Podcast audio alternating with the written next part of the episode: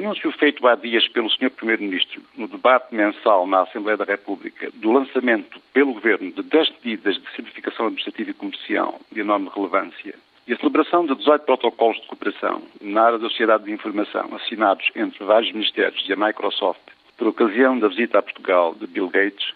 conjugados por um lado com a publicação simultânea de dados positivos sobre a realização orçamental e por outro de alguns indicadores favoráveis sobre a conjuntura económica do país suscitam uma reflexão. Será que, apesar da dimensão e do impacto das impopulares medidas de ataque ao déficit orçamental, se está a assistir simultaneamente a um esforço sério e sistematizado de correção da perda de competitividade da economia portuguesa, pela via de um também real ataque à burocracia, à aceleração da absolutamente necessária digitalização dos serviços públicos, ao essencial aumento da qualificação geral dos nossos profissionais, o chamado programa Simplificação Administrativa e Legislativa, anunciado há dias pelo engenheiro José Sócrates, contempla, na realidade, um conjunto de medidas que há anos os nossos economistas e os nossos empresários também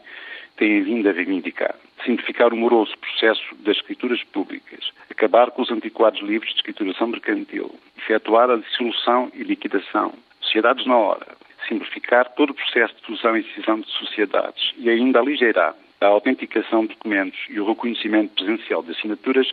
são, de facto, medidas de indiscutível eficiência administrativa,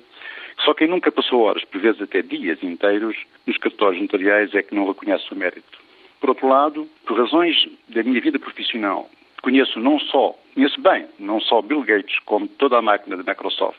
e o alcance provável em termos de produtividade e eficiência na máquina administrativa do Estado, quer do conjunto de projetos de operação a introduzir no domínio da formação de quadros, quer da futura instalação das soluções digitais propostas, ambas resultantes, evidentemente, dos protocolos assinados com a Microsoft. Sabendo-se ainda que a Administração Fiscal registrou, ao longo do ano, um máximo de eficiência no que se refere à recuperação da receita fiscal no ano de 2005, podemos assumir que, de facto, nos encontramos perante dados novos, indiciadores de um movimento de sinal positivo nas expectativas dos economistas e dos empresários. Se assim for,